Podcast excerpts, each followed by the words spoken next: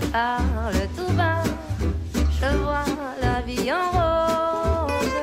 El ladrillo, el programa divulgativo de Radio Vitoria sobre arquitectura y urbanismo. De tous les jours, mais moi, ça fait quelque chose. Il est ¿Se han fijado cuando pasean en la cantidad de fábricas y almacenes vacíos que hay en los alrededores de la ciudad? Comentaremos varias experiencias que han convertido estos espacios industriales vacíos y abandonados en vivienda, incluso en viviendas comunitarias, aunque no aquí, en Gasteiz.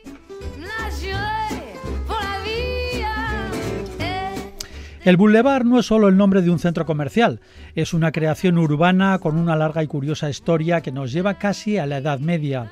Bulevares arbolados que fueron pulmones y lugares de encuentro de ciudades abigarradas y faltas de higiene. ¿En qué se han convertido? ¿Sobrevive alguno en su estado primitivo? Un grupo de profesores de arquitectura han investigado durante varios años este importante elemento de las ciudades, centrándose sobre todo en Euskadi.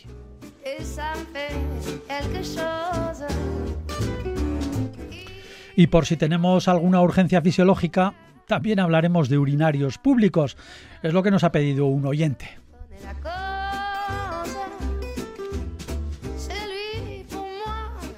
Nuestros colaboradores ya están preparados para ofrecernos lo mejor de sus conocimientos. Son los arquitectos y urbanistas. Pablo Carretón, bienvenido. Buenas, un saludo. Fernando Bajo, un saludo una vez más. Muy buenas. Técnicamente se encarga de que todo salga bien en este programa Gorka Torre. Al micrófono, Paco Valderrama. Recordar que pueden preguntar y proponer cuestiones en esta dirección, en ladrillo.itv.eus y en el WhatsApp de Radio Vitoria, en el número 656-787-189. Escuchas El ladrillo, historias, proyectos y polémicas sobre arquitectura.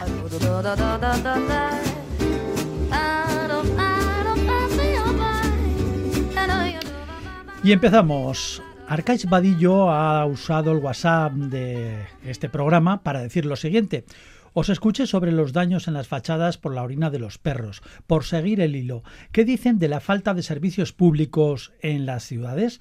Señalar que precisamente en las calles de Vitoria están instalados un total de ocho urinarios públicos. ¿Es este tal vez un elemento olvidado del mobiliario urbano? ¿Olvidado por pudor, Pablo? Bueno, quizás su uso haya decaído ¿no? los últimos años, pero sí que en épocas pasadas era fundamental. Eh, por ejemplo, en Vitoria los teníamos en el kiosco La Florida, detrás de Correos, eh, en Mendizorroza también unos eh, al lado del Paso de Cervantes. Yo creo que es una, es una función importante porque eh, cuando hay estos problemas, pues la gente sabe o los localiza y tienden a ir.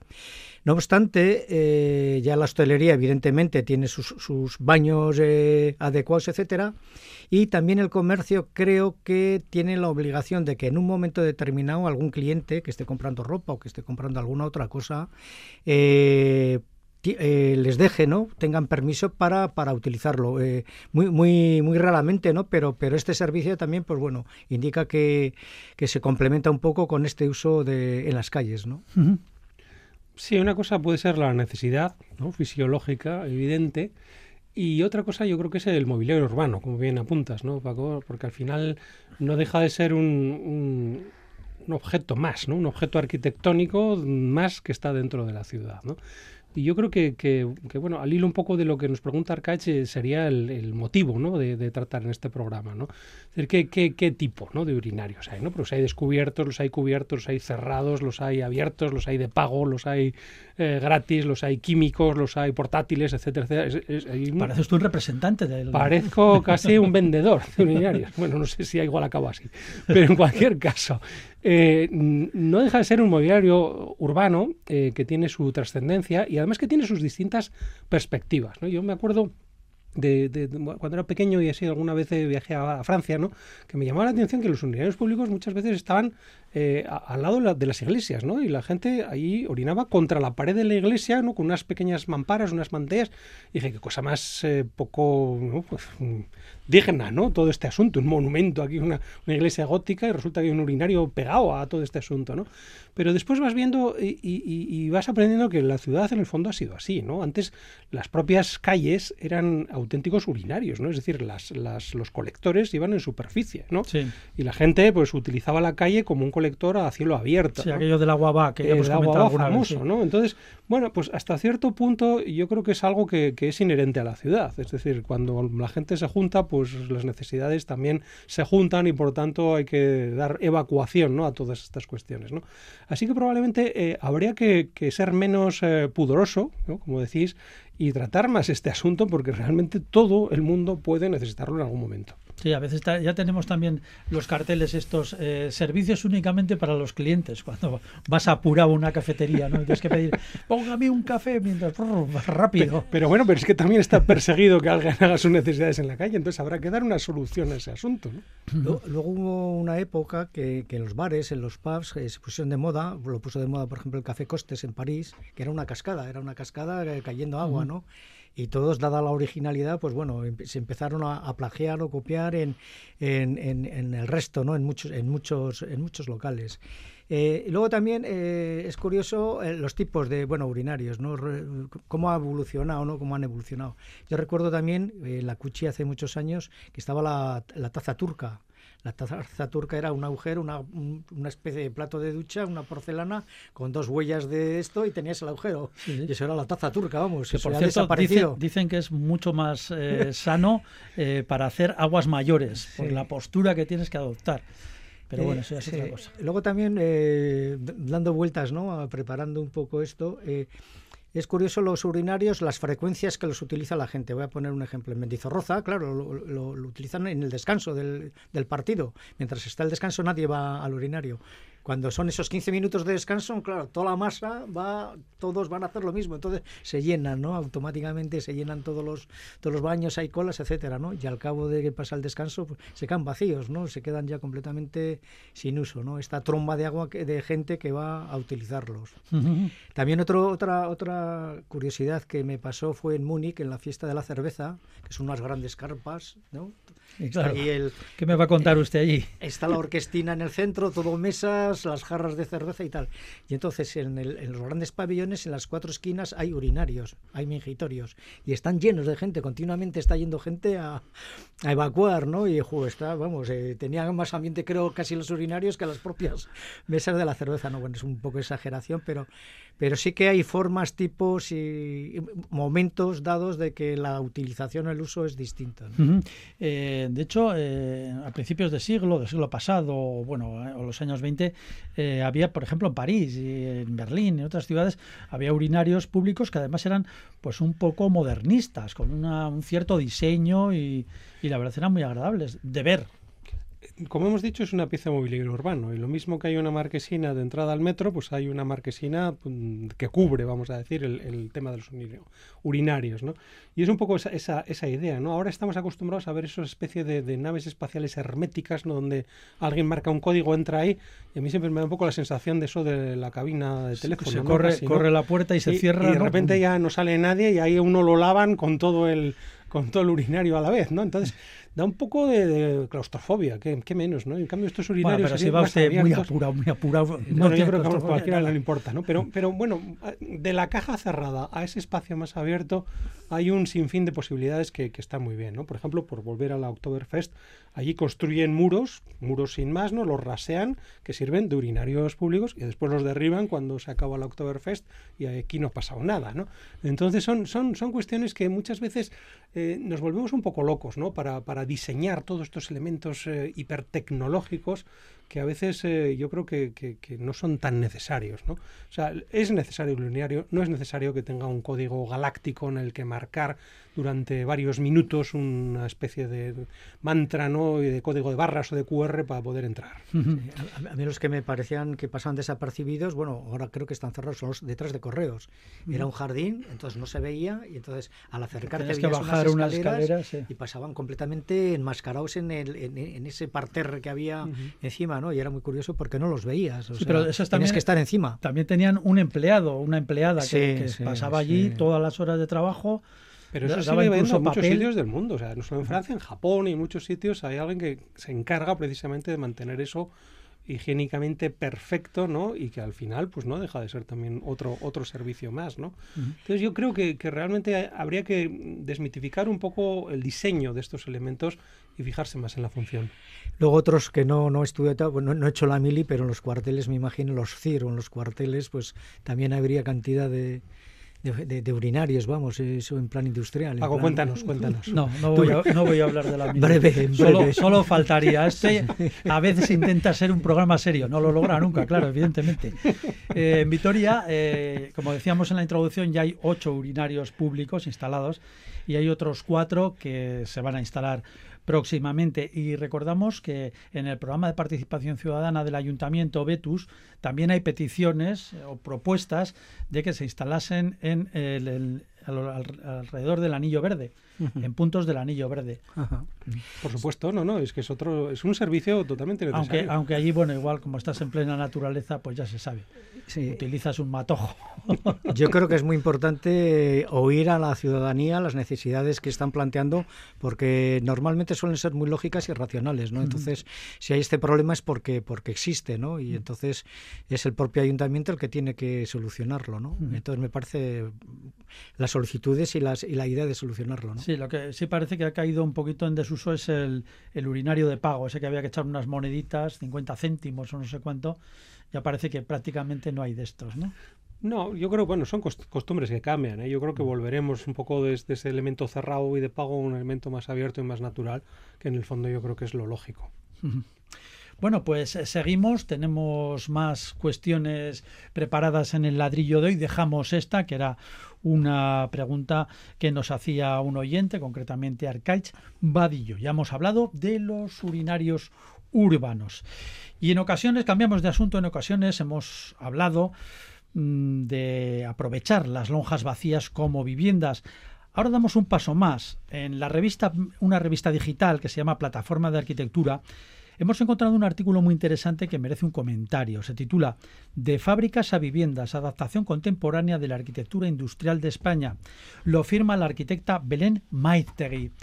En él se recogen desde clásicos como la famosa fábrica de cemento de Ricardo Bofill a otros ejemplos menos conocidos como una antigua fábrica de chocolate. En total el trabajo recoge 10 casos, la mayoría en Cataluña y Madrid. Posiblemente uno de los procesos más conocidos de transformación de pabellones industriales en viviendas lo tengamos, pues como siempre, en Nueva York que con la crisis de los años 60, de, 60 del siglo pasado, muchas pequeñas factorías y almacenes del Soho fueron abandonadas. Como el alquiler era muy barato, pues muchos artistas que necesitaban un gran espacio para sus estudios comenzaron a, habitarlos. Tenemos el caso paradigmático de Andy Warhol, que instaló su vivienda y su estudio en una vieja fábrica de sombreros. Tras los artistas llegaron otros profesionales. Lo hemos visto en muchas películas con esos montacargas que hacen como de, de ascensores, ¿no? Aquí tenemos pues muchísimas factorías vacías en Gamarra y Betoño. Esto por comentar, ahí queda. Sí, eh, quizá por enfocar un poco el problema, eh, yo creo que hay, por un lado, un aspecto mm, práctico detrás de toda esta cuestión, ¿no? De utilizar las fábricas como viviendas. Y, es lógico, ¿no? Porque son, eh, bueno, es la reutilización de un edificio y de unas estructuras generalmente muy sólidas, además, y, con una capacidad portante suficiente para vivir y mucho más, ¿no? Y por otro lado, el aspecto estético, ¿no? Eso del loft, ¿no? Ahora parece que vender un loft es como si fuera... Hay viviendas tipo loft, ¿no? Hay... Eh, el mercado, ¿no? Admite esa, esa idea del loft, ¿no? La gente ha cambiado un poco ya de, de ese paradigma, ¿no? De vivir en una casa con su comedor, con su vestidor, con su tal, ¿no? Y es capaz de vivir en un espacio más abierto, ¿no? estos dos aspectos que son muy atractivos, el aspecto práctico de aprovechar el ciclo de vida de los edificios, no tener que derribarlos, ¿no? sino de seguir utilizándolos, y el aspecto de tener mucho espacio ¿no? y, de, mucha luz y, mucho sitio, por así decir, mm. son fantásticos. ¿no? Pero claro, choca con el tercer aspecto que es el de el normativo. Aquí en este programa hemos hablado muchas veces mm. de no se puede vivir en un local comercial, mm. pues no se puede porque la normativa lo impide. ¿no? Y o para vivir en una fábrica. Pues, eh, pues lo mismo, exactamente lo mismo, ¿no? Entonces, esa, esa zonificación que tenemos, que, que, viene ya desde hace casi más de 100 años, ¿no? Decir, no, no, usted no puede vivir en un terreno industrial, porque esto es industrial, y para vivir hay que vivir en el residencial, y usted no puede hacer aquí porque esto tiene... ¿Y, por qué no, no? ¿Y por qué no, no? Entonces, yo creo que, que, ese tercer aspecto, que es el normativo, que como siempre hemos dicho, también va tarde de, de, después de todas las necesidades que tiene la ciudadanía y todas las ideas que surgen detrás de todo esto, debería adaptarse e incluso potenciar el que la gente pueda vivir en polígonos industriales, en fábricas, y que no lo tenga que hacer ilegalmente, porque de hecho lo hacen. ¿no? Mm. Entonces, yo creo que, que ahí es donde habría que incidir, porque desde el punto de vista estético es adecuado, pero desde el punto de vista sostenible es también muy adecuado, porque eso hace que no haya que derribar un pabellón para construir un edificio, sino que se aprovecha el pabellón para seguir utilizándolo de forma doméstica viviendo en él. ¿no? Entonces yo creo que es un reto fantástico de adaptación de las necesidades de, de la ciudadanía a, a, lo que realmente tenemos ya construido. Uh -huh. sí. sí, no, estoy completamente de acuerdo con Fernando. Eh, es curioso porque en el desarrollo de las ciudades, eh, eh, pabellones industriales que estaban en la periferia de aquella ciudad, que era más o menos pequeña al desarrollarse, van quedando al interior y, puntualmente metidos en la, la, la, periferia de esta ciudad antigua. Al, desarrollarse la ciudad, lo que pasa es que cogen ese valor, ¿no? Eso por un lado. Por el otro lado, ya lo ha comentado Fernando, es fundamental no derribar la, la, arquitectura. Esos pabellones nos están hablando de una forma de hacer construcción, de la historia de la ciudad, de la estructura de hormigón o metálica, una serie de valores, incluso esa imagen que daban a la, a la propia ciudad, a esa calle donde estaba ese pabellón. Entonces, creo que tenemos que ser muy respetuosos, intentar eh, salvarlos, salvarlos de, en cierta manera para que el coste insostenible de derribarlos para volver a utilizar eh, materiales estructurales, etcétera, pues eh, yo creo que es un atraso. Entonces hay que mantenerlos. Eh, hay técnicas constructivas que manteniendo se pueden forrar las fachadas, se puede habilitar los espacios interiores y esa imagen que tenemos de esa historia de la ciudad a través de los pabellones eh, quedaría salvada. ¿no? Yo creo que, que, es un ejercicio arquitectónico muy, muy importante. Sí, además hemos visto casos alguna vez de eh, gente, además artistas, un par de ellos conocemos, que se han ido a vivir a iglesias desacralizadas, iglesias que ya están, bueno, ya no son templos religiosos han ido a vivir allí y bueno, ¿por qué no una fábrica también? Sí, eh, como ejemplos, eh, hablando de iglesias, está el antiguo seminario que está arriba, al lado de la Catedral de Santa María, era el seminario diocesano y ahora son viviendas. Uh -huh. Y luego otra, además, me, me, tocó a mí de cerca la industrial, los pabellones de la industrial que están en el portal de Castilla, donde estaba antes, donde estaba antes, no, está ahora Comisiones Obreras. Ahí era sí. la industrial que eran unos pabellones que hacían bobinas. Entonces, después de la guerra había una carestía de, de, viviendas y habilitaron esos pabellones alargados, son dos iguales.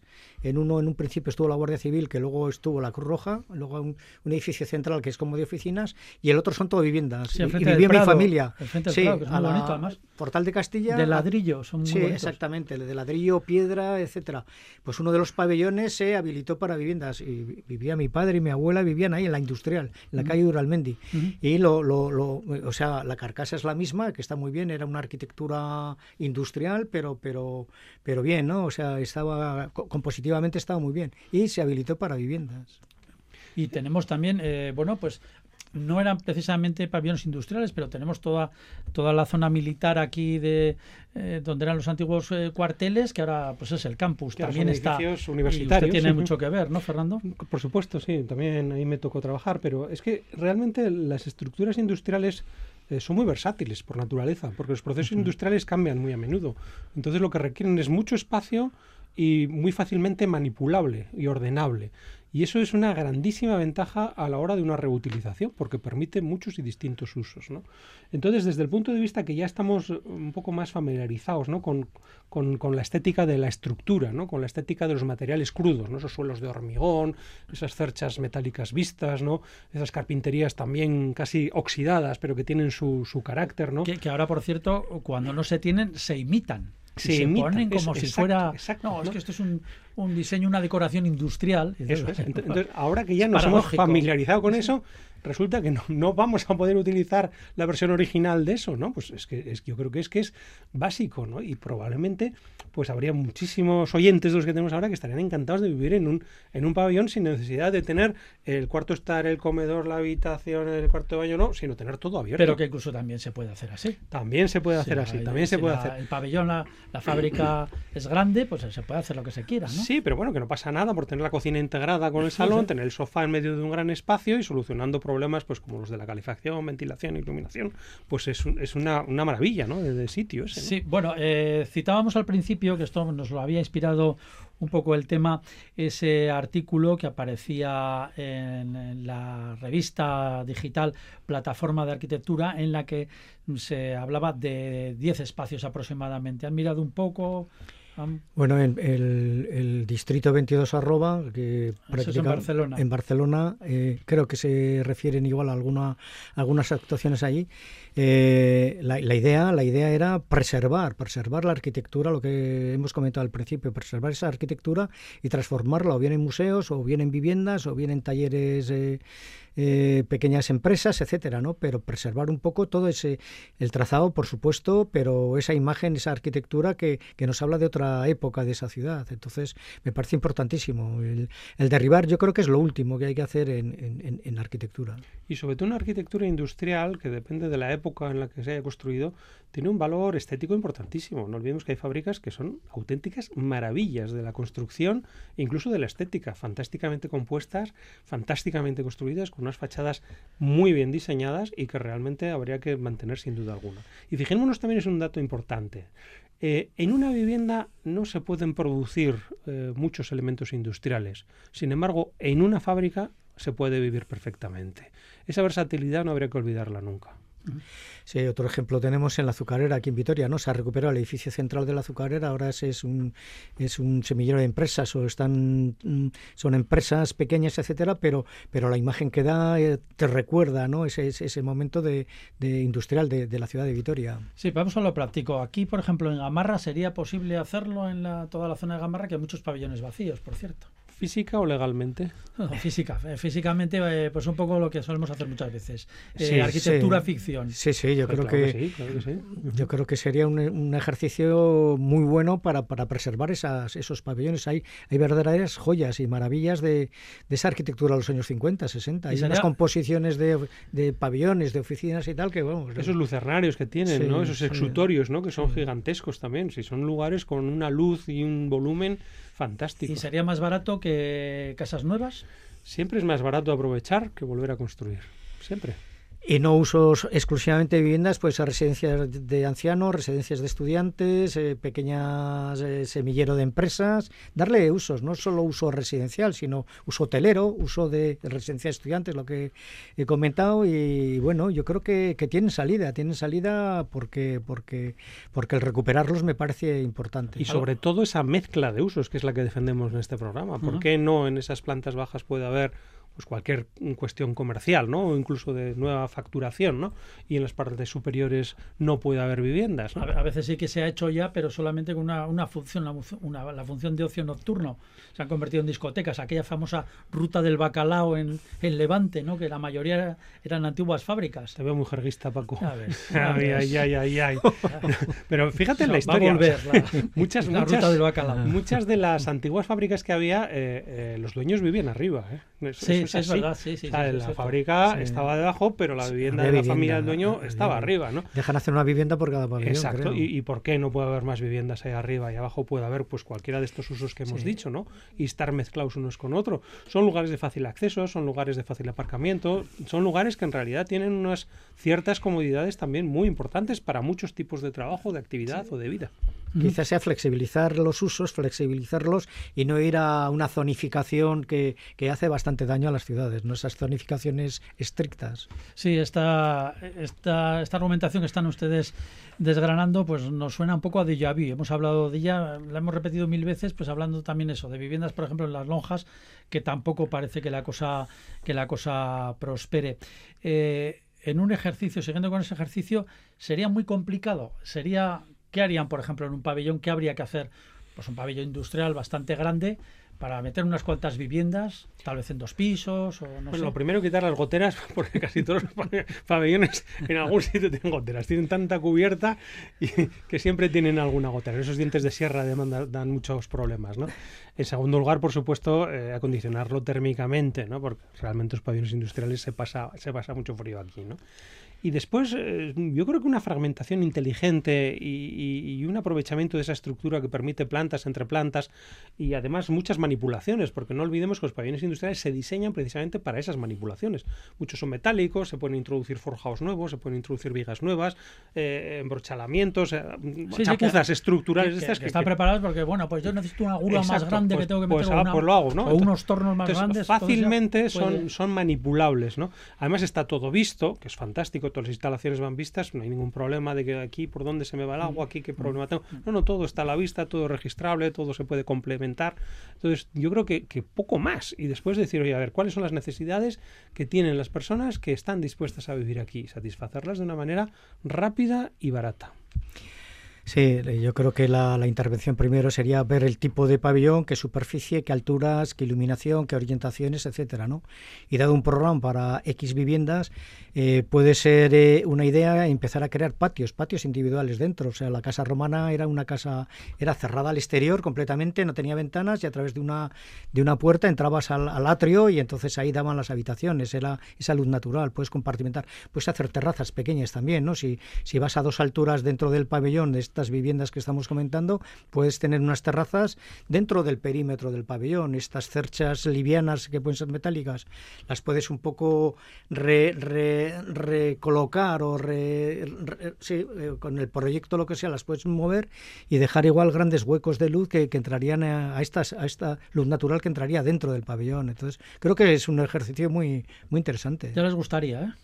Sí, ya nos gustaría. Sí, hombre, Es sí, una, bueno, una sí. cosa. Lo que pasa es que ahí chocamos pues con la, la normativa, ¿no? Lo que siempre hemos comentado. Sí, sí, sí, sí, pero bueno, yo creo que a, a raíz de, de todas estas insistencias de nuestros oyentes y de este programa que sigue siendo un poco machacón, pues igual algún día conseguimos que cambien estas Hombre, o normativas. podría, ya total, como aquí lanzamos ideas, bueno, al vuelo, ya sabemos que luego son- es complicado que, que se realicen, pero bueno, pues el ayuntamiento podía, a, a modo de plan experimental, ¿no? Hacer en un par de pabellones industriales por ahí perdidos en Gamarra, Betoño o algo así, decir, bueno, vamos a, vamos a ver qué tal sale. Más que nada la privada, la iniciativa privada es la Bueno, que pero tira el la- el carro. ayuntamiento tendría que- Sí, de la mano hacer una especie de ¿no? convenio. Con que lo permitiera el ayuntamiento estoy seguro de que eh, se movería ese mercado sin duda alguna, porque hay muchos pabellones que tienen grandísimas posibilidades para convertirse en viviendas alternativas. Primero habría que hacer una estadística de pabellones, ¿no? De ver cuáles serán factibles, tal, y bueno. Eh, no te empieces a hablar como la administración, Paco, favor. Primero hay, tiene que haber gente valiente que sea capaz de llevar esto adelante, aunque sea puntualmente, y después ya haremos estadísticas. Muy bien, pues vamos a seguir con el ladrillo que tenemos más cosas.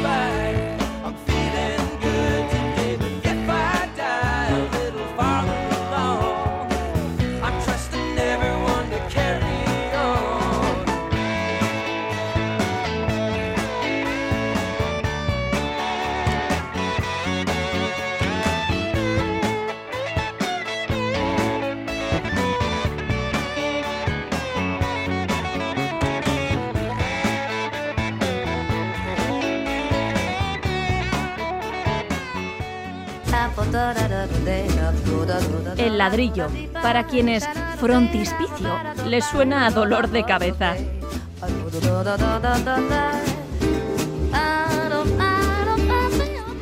Son espacios fundamentales en el desarrollo de las ciudades, las humanizan y amplían de una manera tan sencilla como genial.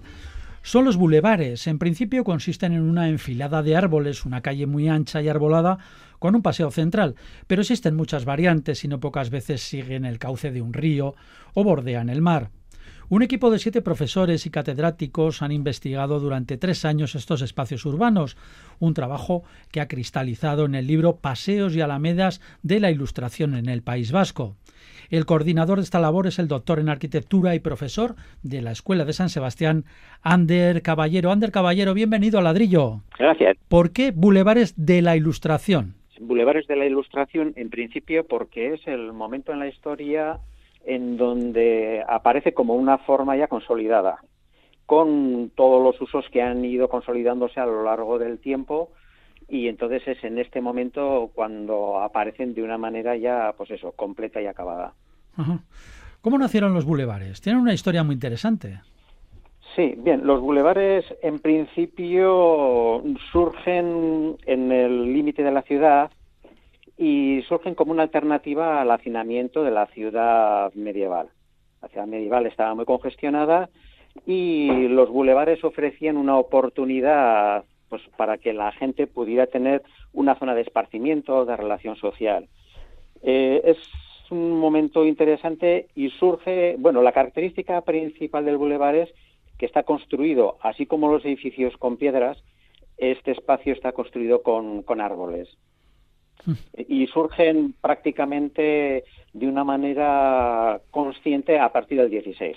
Ujú. ¿eh? Digo consciente porque antes sí que había experiencias de enfiladas de árboles, normalmente, pues bueno, eh, con funciones técnicas, bien para consolidar terrenos o bien para la construcción de fortificaciones, pero eran estructuras que surgían al borde de la ciudad y que se utilizaban, pero no se, no se construían para que fueran espacios urbanos. Es a partir del 16, sobre todo con, los, con la dinastía de los Habsburgo, Carlos I, Felipe II, cuando ellos que, digamos, tenían conexión con, con Flandes y los Países Bajos, conocían todos esos trabajos de consolidación de tierras y al ver un poco la- el interés que tienen esos espacios, los trasladan a la península.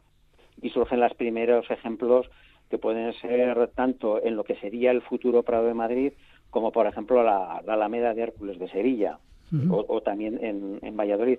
Normalmente las ciudades que fueron capital de los Habsburgo mm, son las que desarrollaron las primeras alamedas ya de una manera acabada y con conciencia, digamos, urbana.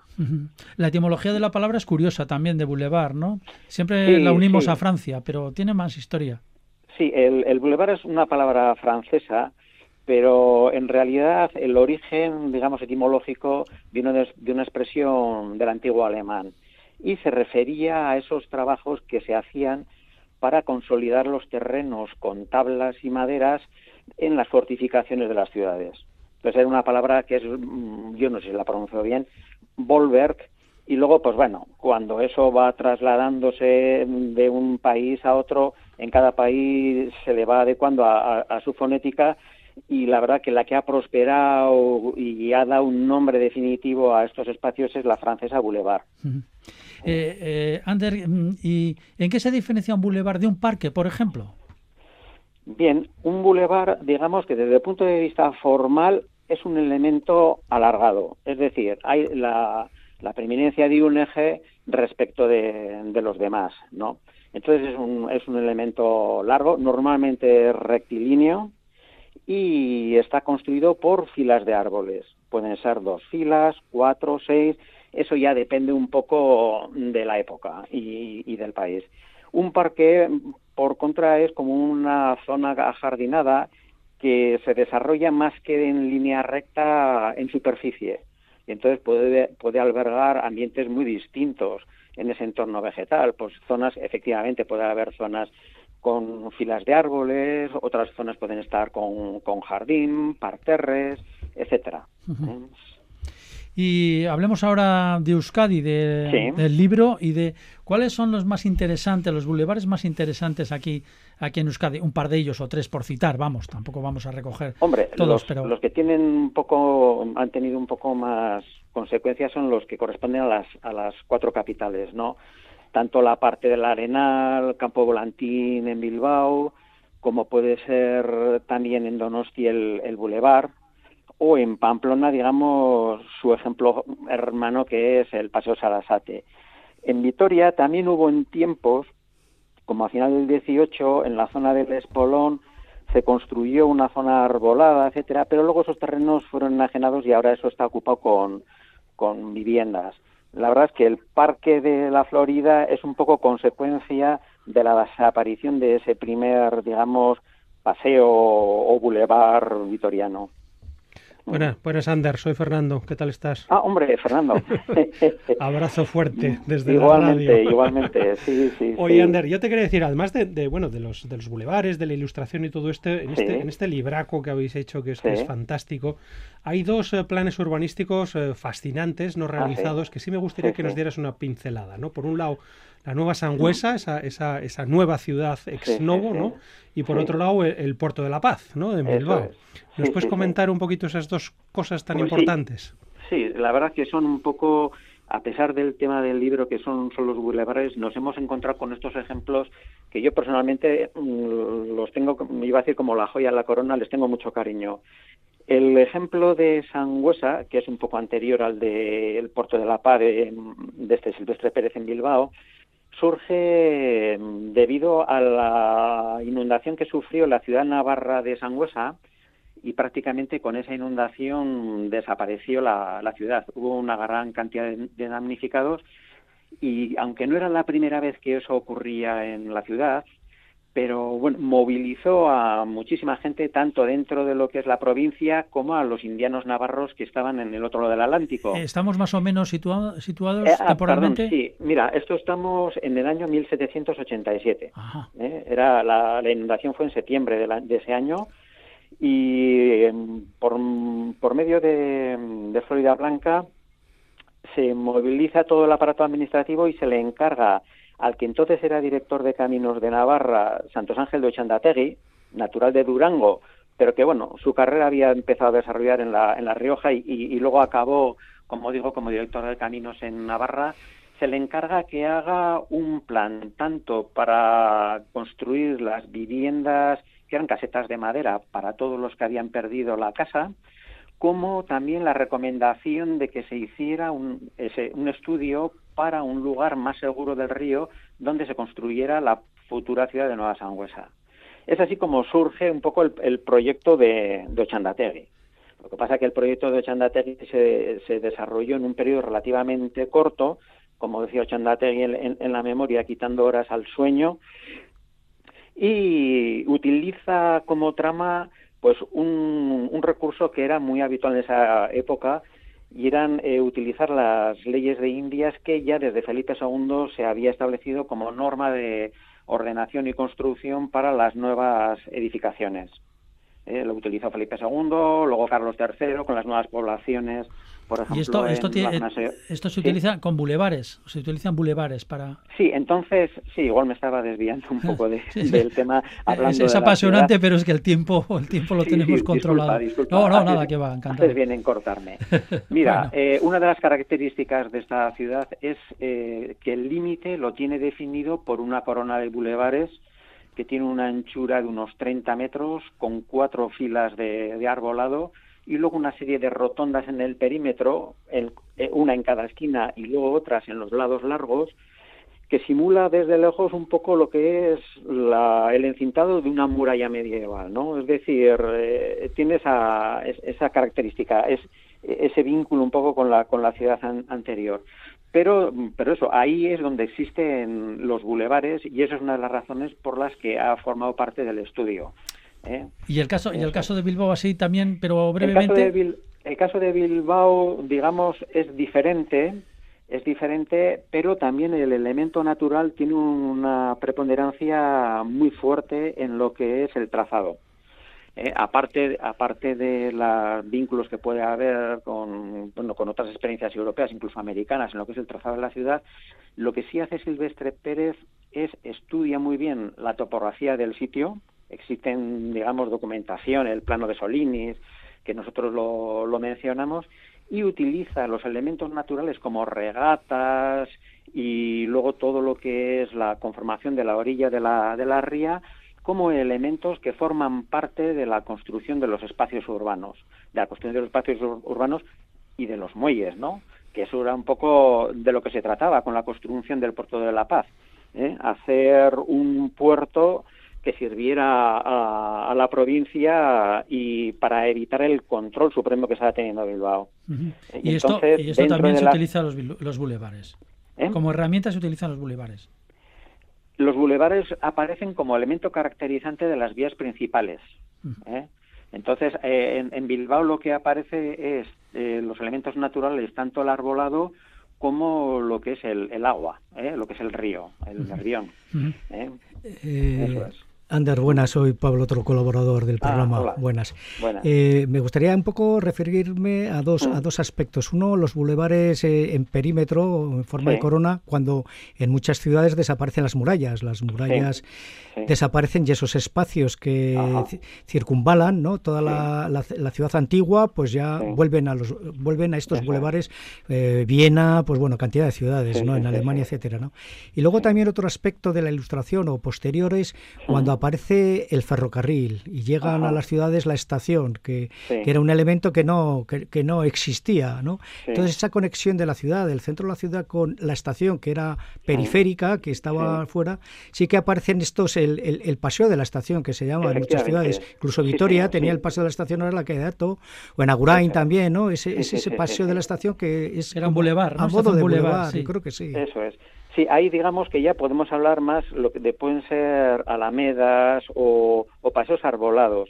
El, bulevar, digamos que el, ejemplo paradigmático es un poco París, ¿no? Y, como tú comentabas de, Viena, pero bueno, en el, primer ejemplo igual podríamos encontrar en el derribo de las murallas que hace Luis XIV, todas las mura toda esa corona de murallas que iba en- entre lo que era la Bastilla y la Puerta de Santo Honoré, todo eso se derriba y es sustituido por unas arboledas que ya empiezan a, a formar parte de lo que es la, la construcción del espacio urbano.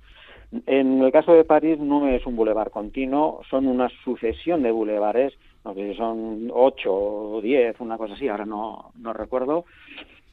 Y eh, una de las de los otros, digamos, ejemplos, aparte del bulevar, que son los paseos, eran elementos que unían, pues, humilladeros que estaban fuera de la ciudad, o conventos, o zonas de mercado, y cuando llega ya el ferrocarril, las estaciones de ferrocarril. Es decir, todos esos elementos de servicios o equipamientos urbanos que se iban generando en el extrarradio, pues bueno, tenían como nexo de unión entre la ciudad y ese nuevo servicio el paseo arbolado. Sí. Sí, sí. Bueno, pues eh, también podemos hablar de bulevares modernos. No sé si eso encajaría. Aquí, por ejemplo, en Gasteiz, en Vitoria, tenemos el de Euskal Herria, también el de Portal de Foronda, aunque se da la circunstancia de que, bueno, es un paseo central, son calles Mm. anchísimas, eh, con eh, muchas direcciones.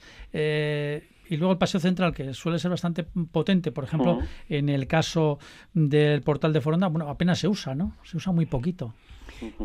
Sí, yo creo que tiene unas dimensiones excesivas. Habrá que re- redistribuirlo o reidearlo. Y sobre todo eh, el saber qué conecta, ¿no? Porque un bulevar en el fondo o cierra o conecta, ¿no? No es simplemente un paseo a la nada, ¿no? Lo que hemos dicho antes, Sí, sí, conectaba sí, el centro con la estación o un lugar con otro, un parque con otro, ¿no? Son esas estructuras verdes Sí, sí, que ahora las llamamos infraestructura verde, pero que han existido Ah, siempre en la ciudad. Sí, sí. Hombre, el, eh, o los uno de los valores que tiene el, el bulevar es que al haber surgido en el límite de la ciudad medieval, luego con- eh, se, se transforma en elemento conector con la ciudad moderna. Eso es. Los casos así más mm, cercanos que tenemos y claros son, como decía antes, Donosti y Pamplona. ¿eh? El Paseo Sarasate Pamplona y el Boulevard de, de Donosti. Y luego son, son espacios que tienen, ambos tienen una dimensión muy parecida, alrededor de 300 metros, una cosa así, y se transforman en verdaderos salones, porque eran espacios destinados a lo que es el paseo, como digamos uso primigenio del, del bulevar, ¿no? Luego, con lo que es el paseo, el ocio, van surgiendo otros pequeños negocios que en el origen eran ambulantes, pues aguadores o vendedores de fruta, etcétera, pero con el tiempo van consolidando en estructuras más complejas. Pues aparecen los cafetines, los teatros, los hoteles, etcétera, ¿no? Porque luego ya el, el bulevar del 19, el de, por ejemplo, el de Osma, ¿no? Todas esas aberturas que hacía en la ciudad de París responden ya a otro propósito. También se le llama bulevar, pero ahí digamos que el paseo es el del coche, ya no es el de la gente. Sí.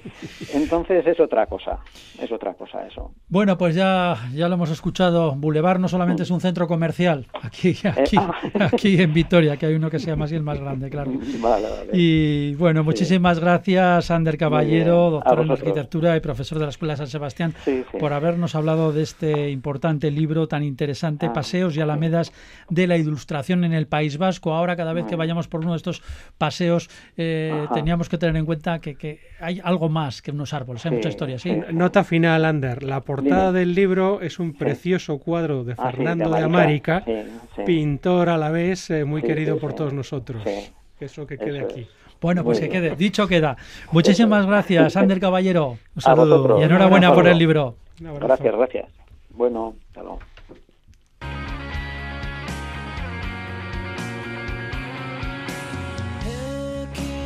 Absurdoetan Mantentzen zara arrazonamendurik. Jabe nola sentitzen zaren Galdetu zidaten Zer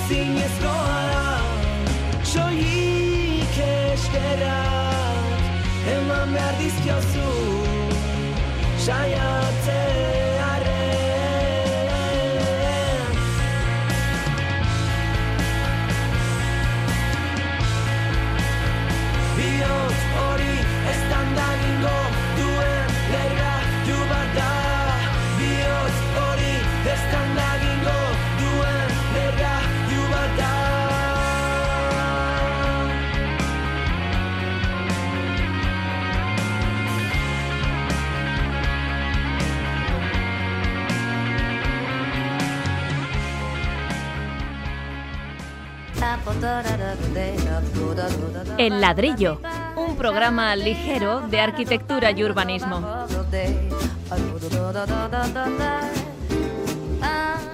El término mirador lo relacionamos pues, casi de forma automática con los balcones cerrados tan típicos de la arquitectura del ensanche de nuestra ciudad. También abundan, por ejemplo, pues en La Coruña y en otras ciudades. Pero el término mirador ahora se le añade un adjetivo, el adjetivo extremo. Se multiplican miradores con suelos y paredes o barandillas de gruesos paneles de cristal sobre abismos y altos precipicios. Cuanto más peligrosos parezcan, pues mejor. Ahí tenemos la Torre CN en Toronto, al aire libre, con el público que se tiene que sujetar con unas correas, los puentes y precipicios de cristal en China, los de los Alpes o el instalado en el Gran Cañón del Colorado. Ya no se trata tanto de mirar, de observar tranquilamente, ahora lo importante es la sensación de vértigo, el miedo controlado. Su función, la función del mirador, parece que ha cambiado. Bueno, sí, la verdad es que es eh, un elemento añadido más a, bueno, a estas grandes ciudades, ¿no? Estas gr- grandes rascacielos. Eh, yo aquí distinguiría dos, ¿no? Los, los, los miradores de ciudad y luego los miradores en la naturaleza, que la Sí, propia naturaleza paisaje, ¿no? sí, sí, nos, nos ofrece, ¿no? Hay unos, unos miradores, cualquier cima de cualquier monte ya es, una, es un mirador espectacular. El Salto del Nervión, por ejemplo, el Balcón de La Rioja, eh, o Larizu, por ejemplo, que ves toda la ciudad a tus pies. Y estos miradores, eh, vamos a decir, de, de ciudad, urbanos, eh, Sí que la experiencia que tienes es que como ciudadano de a pie que estás en el suelo paseando, yendo a trabajar, yendo a casa, etcétera, hay un momento determinado que estás por encima de todas las casas, por encima de, toda la gente y tienes la ciudad a tus pies y esa sensación, mm, quizá al atardecer, por ejemplo, en, en el Empire State, ¿no? Esa, esa sensación de, de- de dominar, de ver esa ciudad que la tienes un poco abajo como dominada, pues es esa experiencia. Luego se ha añadido lo que has comentado un poco, esos suelos de vidrio y tal, que ya, eh, pues si tienes vértigo, ya lo mejor es que, que no te asomes, ¿no? Luego esos grandes, eh, eh, la ruta Alcares, el Caminito del Rey, todos estos grandes pasajes que la naturaleza nos ha ofrecido y que son verdaderos eh, miradores excepcionales. Sí, pero bueno, yo me refería también un poco al espectáculo, al espectáculo este de ponernos al borde de un precipicio con el suelo de cristal y bueno, ya está, pagas unos dólares, claro, o euros, lo que sea, porque siempre hay que pagar para estas cosas. Sí, lo que pasa que es que la arquitectura se ha convertido en espectáculo, ¿no? Quizá el, el ejemplo más claro es, eh, bueno, el de las torres Sears, ¿no? Yo me acuerdo la primera vez que fui, pues las torres Sears era en aquel momento el edificio más alto de Estados Unidos. Hablamos de 400, Chicago. Hablamos de Chicago, sí. Se subía allí, ¿no? Pues, y mirabas alrededor de unos cristales verticales en un piso, pues, pues eso, a 400 metros de altura, que ya es impresionante, ¿no? Claro, estas torres, eh, claro, iban perdiendo esa clientela de gente que subía hasta ahí arriba, ¿no? Y entonces eh, decidieron hacer uno de estos miradores, ¿no? Entonces rompieron parte de la fachada, ahí a 400 metros, y lanzaron unas vigas en voladizo hacia el vacío, hicieron como, como un grano, un mirador de estos entero de cristal, paredes, suelo y techo. Como si fuera un, eh, un balcón un prolongado. balcón completamente acristalado. Hombre, por supuesto hay unos vientos tremendos, porque la Torre Sears se mueve. Los días de viento no dejan subir, porque tiene una vibración que la gente se marea, claro. Entonces, eh, claro, la última vez que estuve, pues eh, ahí subimos y, y- y, claro, había que hacer una cola y entonces te dejaban estar unos minutos en esa especie de mirador que tiene... El ¿Era gratis? el no, no, nada es gratis. en esta vida nada es gratis, ya lo siento. Pero bueno, tam- tampoco es eh, caro, ¿eh? o sea que no, es más tiempo el que, que lleva la... Pero, pero fíjate que transforman un edificio precisamente para incrementar eh, la sensación de, de- de riesgo, de peligro que hay, ¿no? Y curiosamente, pues llegué allí, salí, bueno, miré y tal, y bien, y resulta que toda la gente joven se tiraba al suelo. Claro, porque era de cristal y se, se en el suelo y se ponían con, con la nariz pegada al suelo. Y claro, la verdad, tuve que hacer eso también, ¿no? Y la impresión era bestial. Porque eso estar a 400 metros de altura, con el morro pegado a un cristal y, y ver ahí al fondo la calle, era tremendo. Pero, pero la gente sabía lo que tenía que hacer. Yo, vamos, era de los pocos idiotas que se ponía allí de pie como si fuera un balcón, como el de mi casa, ¿no? Y resulta que todos los jovencillos estaban ahí todos tumbados en el suelo, po- posando, tirándose para un lado y para otro, porque la experiencia de estar encima de ese cristal a tanta altura es impresionante. Pues tuvo suerte, porque si llega a estar en el puente de cristal de la ciudad china de Longjing, se que se, se rompió por el viento y quedó un señor colgado ahí que tuvieron que rescatarle. Pues fíjate. La verdad es que hay unos miradores espectaculares en las, en las ciudades chinas, ¿no? en Hong Kong, eh, etcétera. Yo también tengo una experiencia en las Torres Gemelas. Las Torres Gemelas, eh, claro, estás acostumbrado a subir al, al más alto, al, al Empire, y claro, subes a las gemelas y entonces lo ves abajo, lo ves el Empire como si sería un juguete, ¿no? Porque las gemelas eran bestialmente altas, ¿no? Y esa imagen de ver Manhattan con, con, con el, con el Empire ahí debajo jo, era, era otra sensación impresionante. Bueno, pues los nuevos miradores, estos miradores extremos, ponen el punto final al ladrillo por hoy. Fernando Bajo, Pablo Carretón, muchísimas gracias por haber estado aquí. Pues un saludo a todos. No nos miramos, pero nos escuchamos. Ya saben que tienen también el podcast de este programa aquí en Radio Vitoria. Gracias por estar con nosotros. Sean muy felices, Agur.